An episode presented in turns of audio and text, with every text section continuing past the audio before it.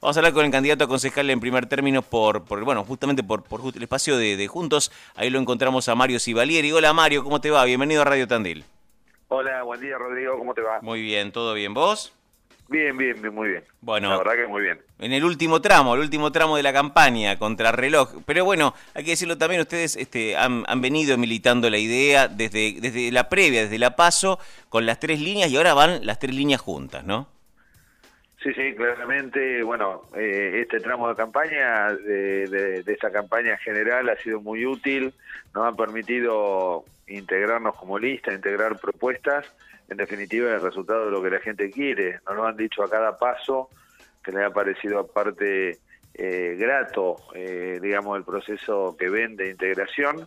Así que bueno, eh, transitando este camino que aparte nos va nos va, a nos va a permitir o nos ha permitido, bueno, conocernos y medirnos un poco en el territorio, así que una experiencia muy satisfactoria. Bueno, el resultado fue positivo este, para tu línea interna en aquel momento en Las Paso. Eh, y, entiendo que al haber llegado un tan buen acuerdo entre las tres partes de este espacio, digamos, no quiero decir, no, tener la vacatada. Y aparte el domingo en el cuarto oscuro, cada cual vota cada cual, pero digamos, están relativamente tranquilos, Mario. Mira, en realidad a mí lo que me da tranquilidad, y esto lo digo con mucha sinceridad, estas dos semanas hemos, hemos andado muchísimo, hemos caminado mucho, hemos tenido muchas reuniones con toda la zona rural, con te diría todos los barrios de Tandil. Hemos estado mucho también en, en, el, en, el, centro de la ciudad, hemos hablado con las instituciones y de verdad que recogemos eh, una, una muy buena sensación. Y tengo que ser sincero, obviamente, más allá del, del, mal humor generado con la pandemia, también es cierto que la gente está, digamos, atravesada por por algunos hechos que las que la han angustiado, una es la situación económica, el otro el tema, bueno, que hemos recogido mucho el tema de la, de la no presencialidad en las escuelas, en la universidad, y es como que hay mucho enojo contra contra el gobierno a nivel nacional, eh, y bueno, eso es, lo, digo con sinceridad, surge en cada conversación, claro. eh, por lo cual a veces hasta se aleja de, lo, de la mirada de lo local, y yo creo que va a haber una muy buena elección de todo el espacio, porque también es una situación de mucho cansancio. Es cierto que hay cansancio en general y por ahí reproches a la política en general, pero bueno, en particular veo eso. Claro. Eh, se han amalgamado bien, digamos. Creo que en algunos puntos, en la mayoría de los puntos coinciden. Hay una coincidencia tanto en Rosana, eh, con Juan, con vos, digo, ¿no? Eh, incluso también desde la idea más macro, si se quiere, con cierto tinte nacional, hasta la bajada local, ¿no?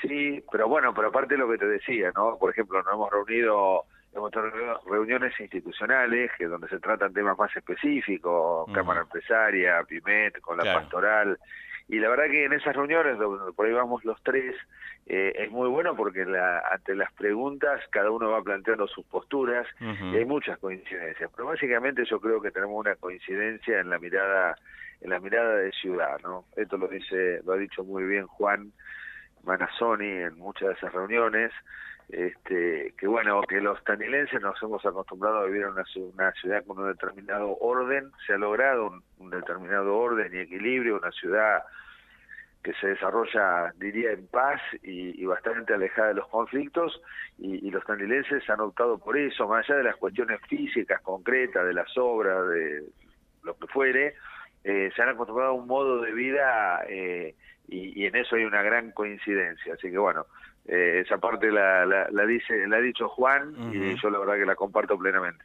Hay algo que también charlábamos puerta adentro eh, con, con, algunos referentes del comité y decía que bueno que la, que la paso inicialmente, la legislativa y las pretensiones incluso también de ser sucesores de, de Miguel Lungui no, no terminen de alguna forma diezmando la gobernabilidad. Ah, en este sentido creo, Mario, que a la vez que te largaste y esto también generó este, dentro del radicalismo una unidad en acompañarte, no digo que esté resuelta la, ejecutiva de dentro de dos años, pero sí por lo menos que no hubo chispas que les resulten dañinas, ¿no? Me parece que eso ha sido un crecimiento importante, que a veces, nada, el mismo apetito, no digo ni siquiera eh, el, ego, digo, el apetito a veces hace que se lastime un poco, ¿no?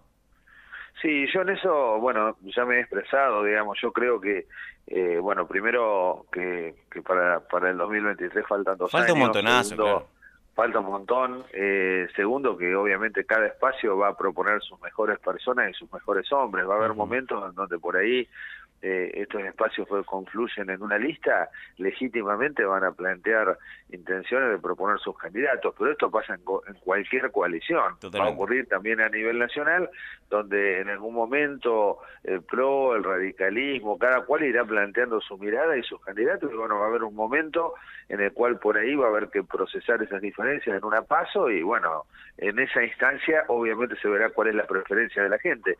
Y después de la paso hay que seguir juntos, porque la verdad que si hay una cuestión que hay que rescatar, que el espacio juntos, más allá de las diferencias, más allá de algunas quejas, yo provengo del radicalismo y más allá de, algunas quejas del radicalismo, de que, eh, digamos, durante el periodo del anterior gobierno, digamos, no tuvo la participación deseada, eh, también es cierto de que esa instancia se superó y aún perdiendo la elección, digamos, en el 2019, el espacio se, se mantuvo unido y creo que un poco el éxito este que hoy se ve tiene que ver con que hubo perseverancia en mantener la unidad.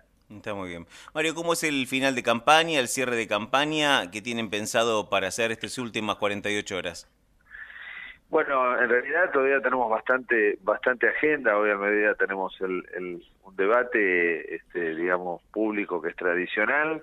Eh, después esta tarde seguramente haremos eh, alguna de las últimas caminatas y tenemos para mañana previsto ningún acto, digamos, muy eh, este, muy ampuloso. Va a haber una reunión seguramente con los fiscales, donde por ahí los integrantes de la lista nos juntaremos con los afiliados para para cerrar un poco el proceso, pero no hemos previsto actos públicos, eh, hemos querido ser en esto bastante, bastante moderados, eh, y si bien se evaluaron algunas alternativas, va a ser algo más de más de entre casa, digamos, como para cerrar el proceso. Mucha gente trabajó mucho y, obviamente tiene por delante el trabajo de todo el acto eleccionario y el escrutinio, así que bueno, vamos a hacer un cierre de esas características. Bueno, muy bien.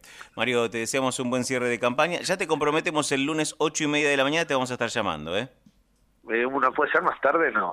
Eh, no, tempranito. Ahí está. Que, Aparte usted está en funciones, así que tiene que estar temprano trabajando. bueno, eh. está muy bien. Gracias, Mario. Un abrazo, un saludo. Mucha suerte el domingo. Chao, chao. Hasta luego. Ahí estaba Mario Sivalir, entonces candidato a concejal en primer término. También